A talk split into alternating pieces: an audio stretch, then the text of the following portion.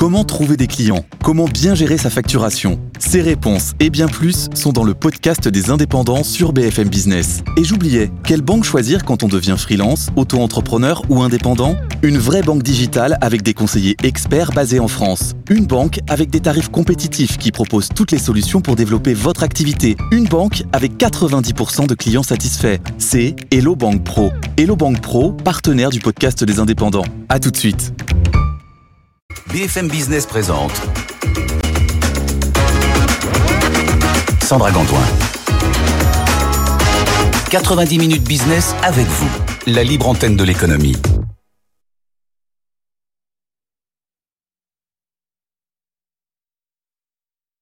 En direct, en télé, en radio et sur nos réseaux sociaux LinkedIn, euh, YouTube, X et Facebook en direct. Vous nous posez vos questions sur ces réseaux sociaux ou à cette adresse avec vous à bfmbusiness.fr. Faites-le maintenant, comme ça on a toute une demi-heure pour répondre à ces questions. Aujourd'hui, on va parler de votre business. Vous vous lancez, vous avez besoin de conseils. Bah oui, il faut un coach, c'est quand même le mieux. Il y a plein de situations dans lesquelles on a besoin d'aide et c'est là-dessus qu'on va vous aider aujourd'hui. Posez-nous euh, toutes vos questions. Et évidemment, quand on lance son business en auto-entreprise, à qui on fait appel?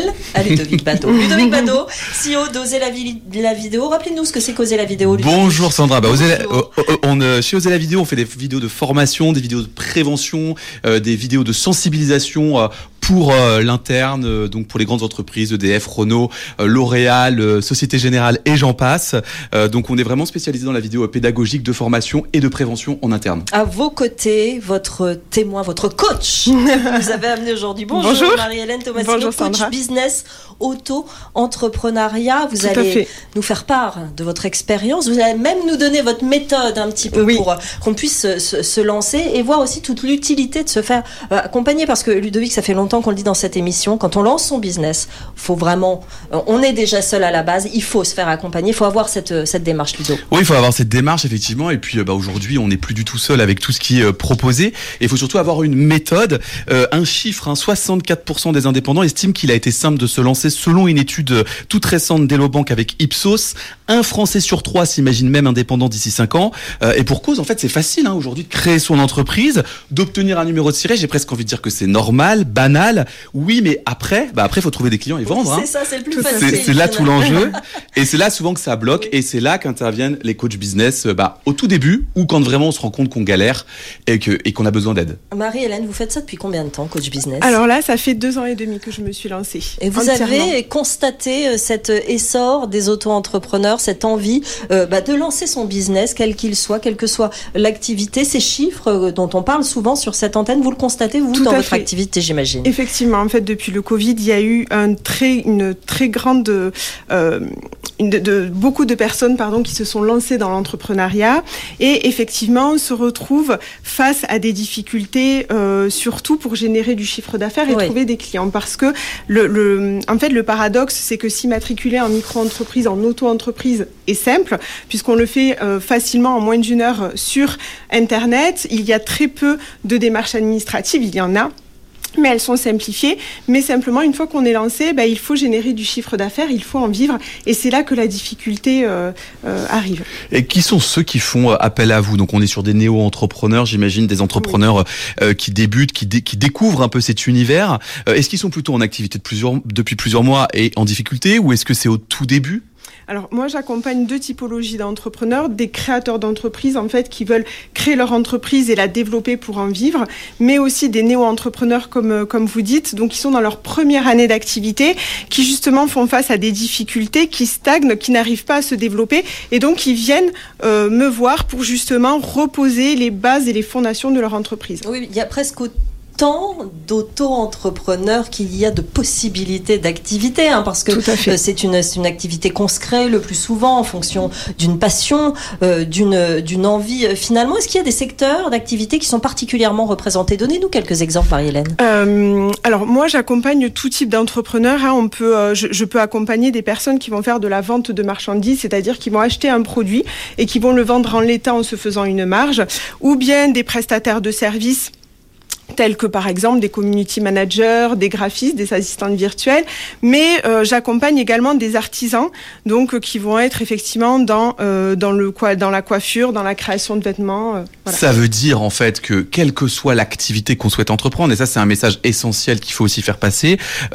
il y a une méthode, il y a de la méthodologie à avoir quand on lance son activité, et ça c'est valable pour tout le monde, qu'on soit en activité libérale, artisanale, commerciale, tous concernés par le fait d'avoir besoin de structurer les choses. Tout à fait. En fait, il y a une méthodologie, il y a des étapes précises, en fait, qu'il faut absolument respecter, qu'il faut justement suivre euh, euh, pas à pas. Et, l'objectif, en fait, de, euh, de, de faire ces étapes, c'est de créer une offre en fonction d'un client et surtout d'avoir un bon positionnement sur le marché pour développer son entreprise, avoir une stratégie et surtout, en fait, je dirais, de vendre pour générer du chiffre d'affaires. Deux questions en une, Marie-Hélène. Est-ce qu'ils ont, ces personnes qui, qui font euh, appel à vous, est-ce qu'elles ont est-ce qu'elles avaient conscience des difficultés quand elles se sont lancées ou là elles se sont faites surprendre et euh, quel profil, quel âge ont-elles? Est-ce que ce sont des très jeunes entrepreneurs ou est-ce que ce sont des, des personnes plus âgées?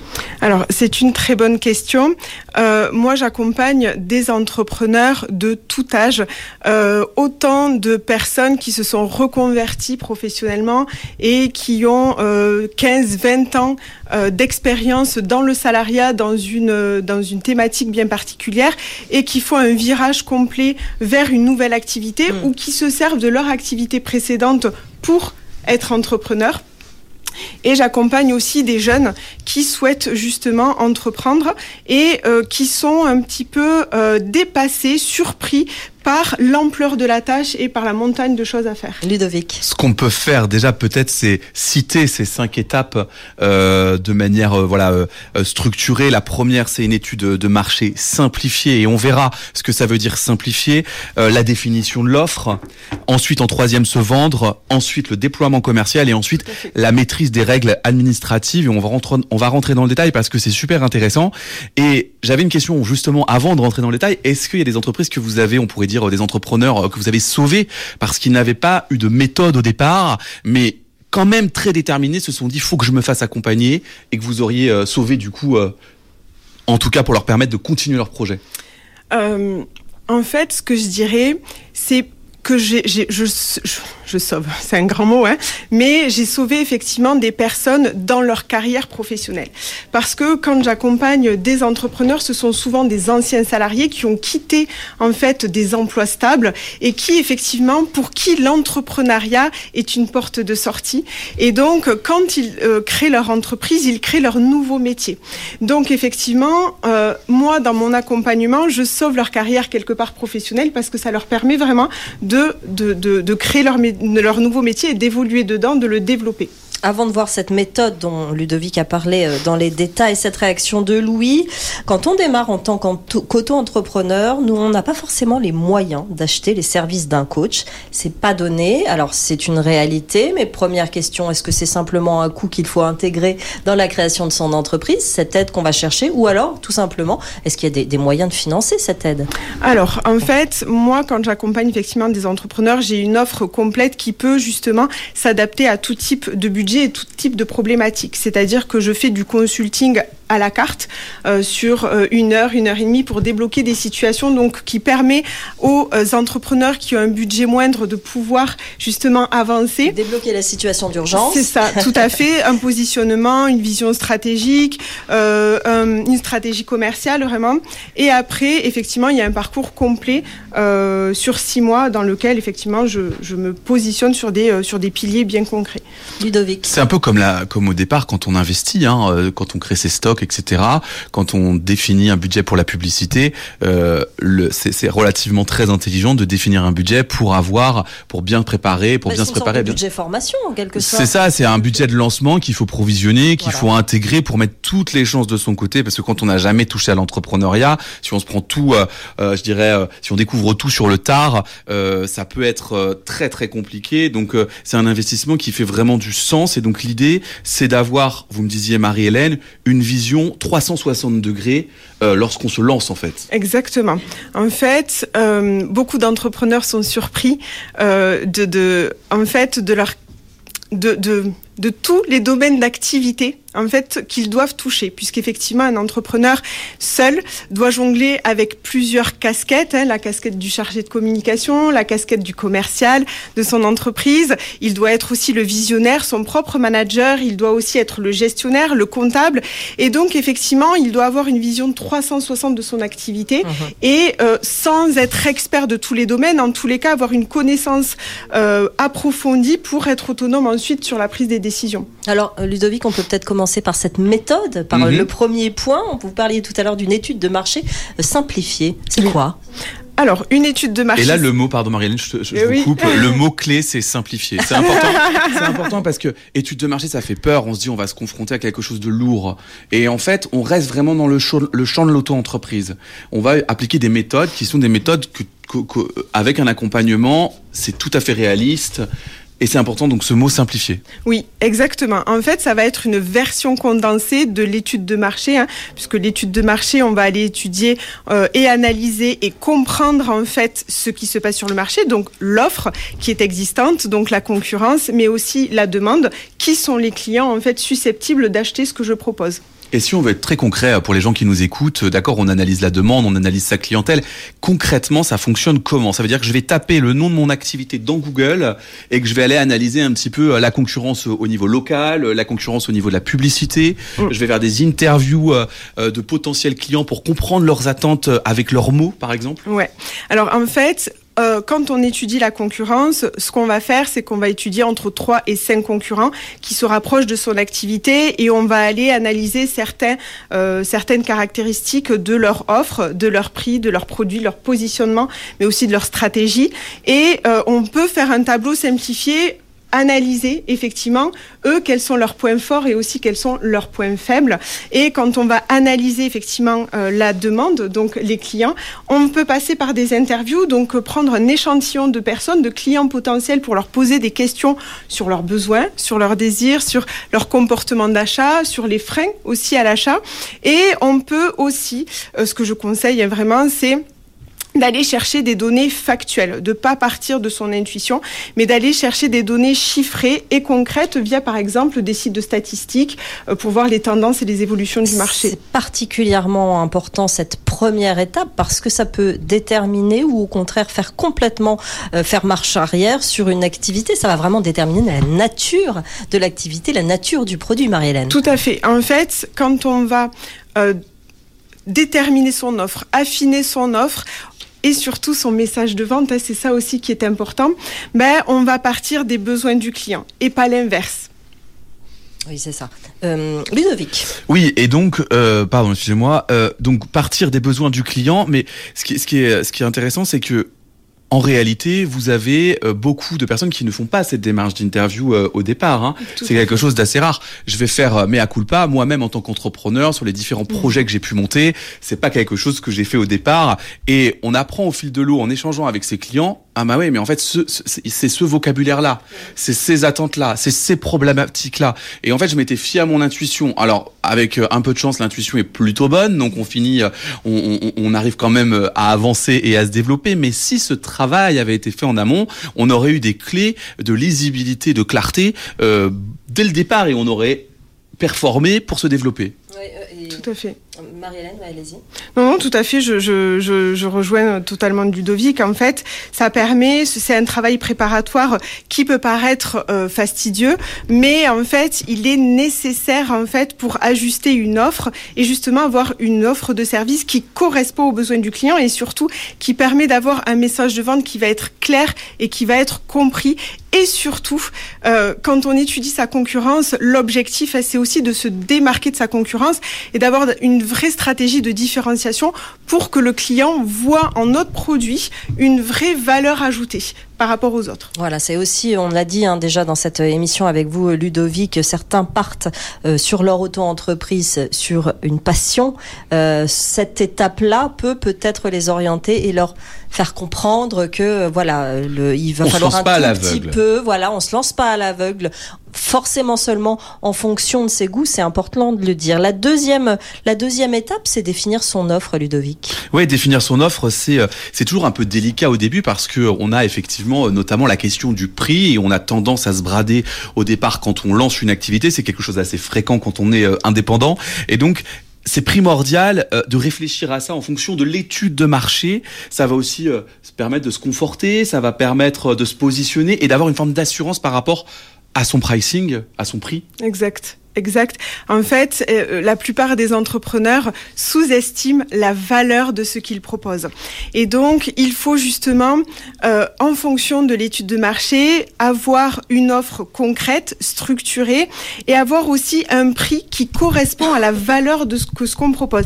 Il faut savoir qu'il y a une différence, et ça, c'est quelque chose que je répète souvent aux entrepreneurs, une différence entre le prix et la valeur. Il faut savoir effectivement que le prix ne vaut que la valeur euh, perçue. Voilà, exactement. Hmm. Euh, le prix ne vaut que la valeur perçue, c'est-à-dire que un prix haut ou un prix bas ne veut rien dire.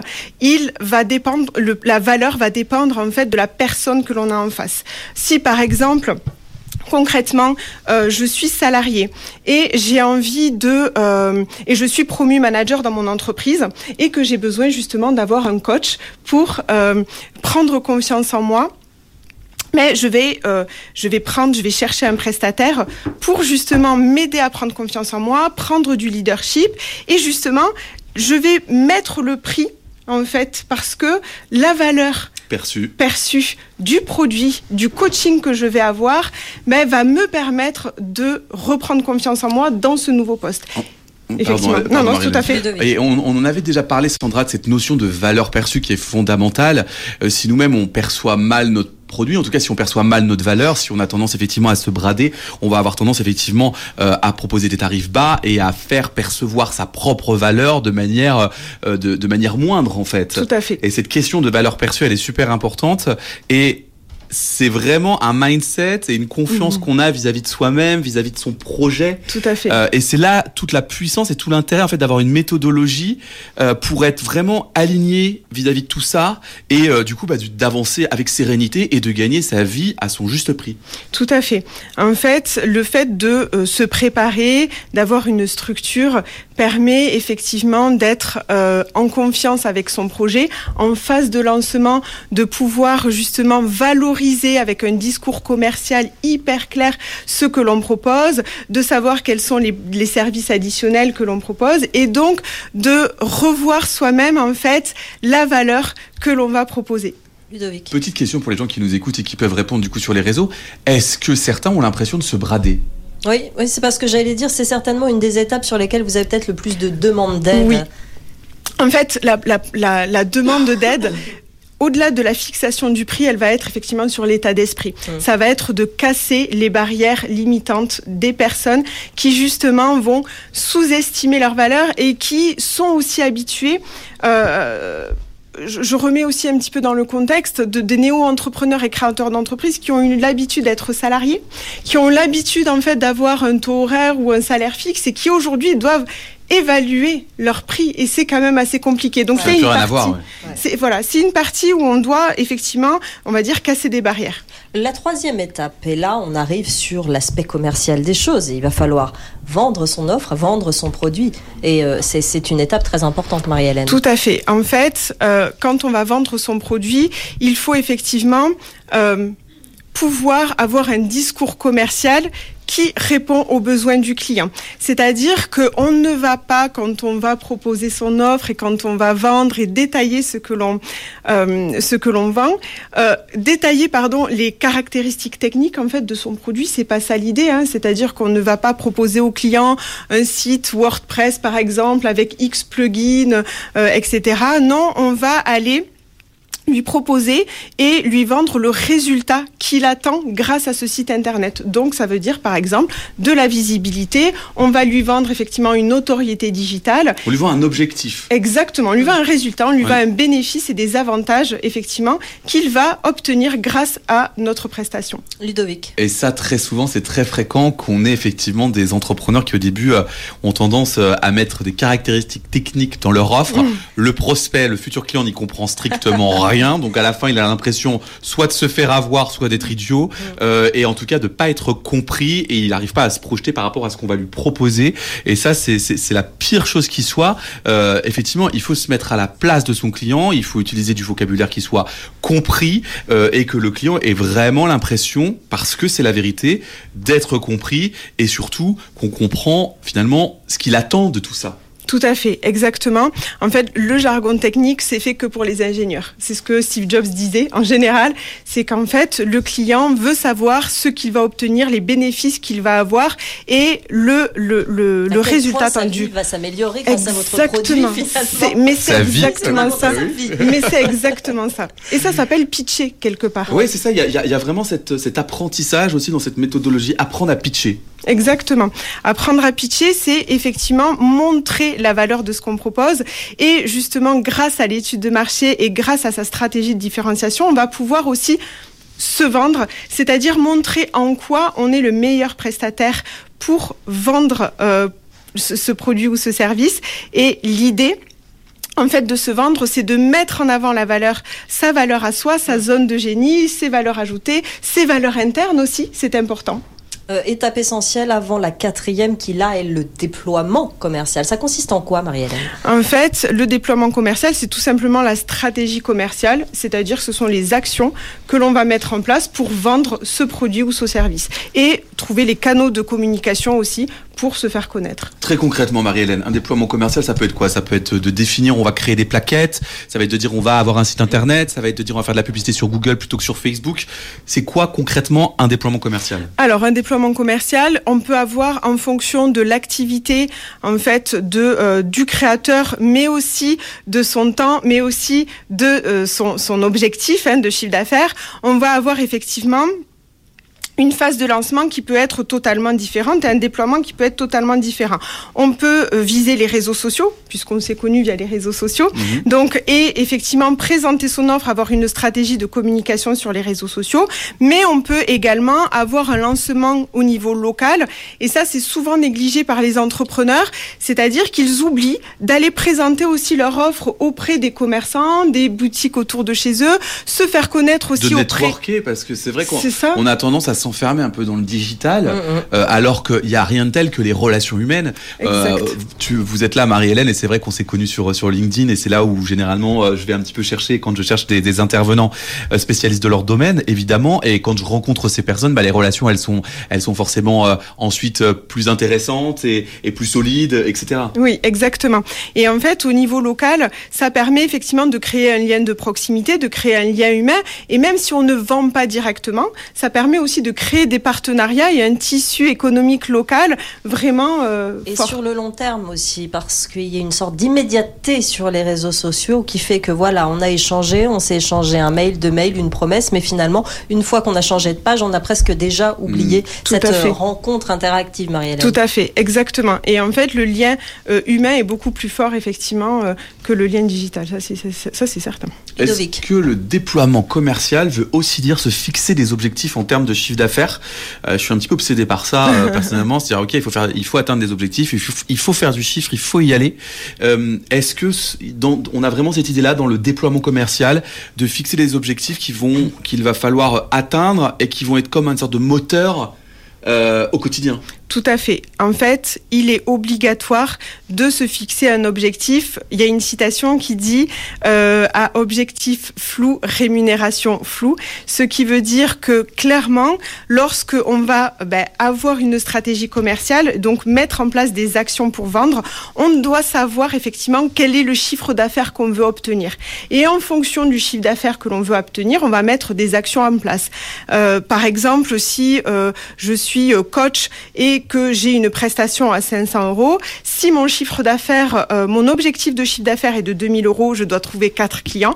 Par contre, s'il est de 5000 euros, je dois en trouver 10. Donc l'objectif va vraiment déterminer les actions que l'on va mettre en place pour l'atteindre. Le temps passe et la dernière étape n'est pas la moins mmh. importante, la maîtrise. Des règles administratives et des règles de gestion, Marie-Hélène. Ça comporte quoi? Alors, euh, en fait, que l'on soit en auto-entreprise ou en entreprise, SARL, SASU, il faut absolument, effectivement, maîtriser la législation et les règles. Ça peut être les règles comptables, donc la facturation. Sur l'auto-entreprise, il y a le livre des recettes. Ça peut être également ben, être en règle avec euh, les cotisations euh, sociales en déclarant son chiffre d'affaires. Ça peut être les règles fiscales, donc euh, effectivement euh, payer ses impôts ou la CFE, donc la cotisation foncière des entreprises. C'est la période en plus en ce moment. C'est la coup. période. Et ne pensez pas parce que vous êtes auto-entrepreneur que vous êtes moins exposé qu'une entreprise, on va dire classique ou une société. Euh, dans l'actualité, hier, un auto-entrepreneur a été condamné, je crois, à peu près à, il y a 100 000 euros qui n'a pas été déclaré et il s'est fait retoquer. Alors 100 000 euros, c'est énorme, on va pas se mentir, mais ceci étant dit, les auto-entrepreneurs sont contrôlés de la même manière que Tout à fait. toute entreprise en fait. Et c'est pour ça que c'est important de connaître les règles de, de gestion Tout à et de pas faire euh, n'importe quoi. Les Tout règles de à gestion fait. et les règles fiscales aussi, Tout à ce qui fait. est très important et qui est peut-être négligé par, euh, par euh, les, les nouveaux candidats, Oui, oui, négligé et méconnu. C'est vrai que beaucoup d'auto-entrepreneurs se lancent et sont vraiment dépassés par toutes ces règles administratives, fiscales, se trompent même. Et euh, il faut pas oublier qu'il y a aussi des règles administratives liées à son activité, puisqu'on peut avoir en fonction de son activité une assurance obligatoire, on peut avoir aussi l'obligation d'avoir une banque en fonction du chiffre d'affaires, des conditions générales de vente pour se protéger en cas de litige. Donc toutes ces euh, démarches administratives comptables, il faut les connaître, il faut les maîtriser et les mettre en application. Ludovic. Vous vous rappelez, euh, Sandra, sans doute d'Artus, Artus Trézière, qui était euh, le studipreneur qui est venu ici et qui nous a expliqué bah, que, par exemple, au début, on ne sait pas faire un devis. Non.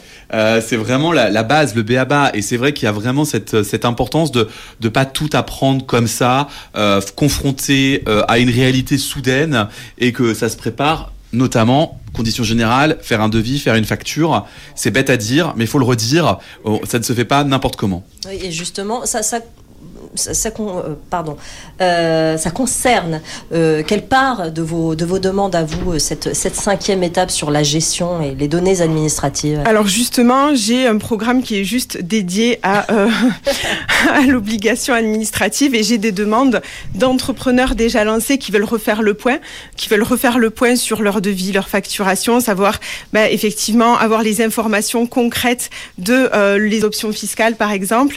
Et ça fait partie aussi du programme complet que je propose parce que c'est effectivement euh, obligatoire et, euh, et, et ça permet effectivement de, de ne pas euh, avoir un redressement par exemple. Euh, ouais. et éviter des, des étapes un petit ça. peu euh, embêtantes. Bravo pour le coaching, nous dit Hervé. Vous voyez, Hervé Ah, convaincu. super. Effectivement, Louis nous demandait également, le business du coaching est en vogue. Il y a des indépendants, des cabinets, des charlatans aussi, certes. Mhm. Comment euh, éviter de tomber dans le panneau? Je pense à un artisan qui ne connaît absolument rien à tout ça. Est-ce qu'effectivement, pour choisir son coach, Marie-Hélène, bon, bah, vous voyez, vous, voilà, vous avez sa méthode. Donc là, c'est euh, la preuve par l'image et par l'exemple. Mais c'est vrai, est-ce qu'il y a des, des choses, des questions à se poser avant de choisir quelqu'un pour se faire accompagner, Marie-Hélène De toute façon, moi, quelle que soit la prestation de service, il y a aussi la preuve sociale, c'est-à-dire il faut aussi aller chercher les avis, les recommandations, ne pas hésiter à contacter hein, les personnes qui ont été accompagnées pour avoir leur avis.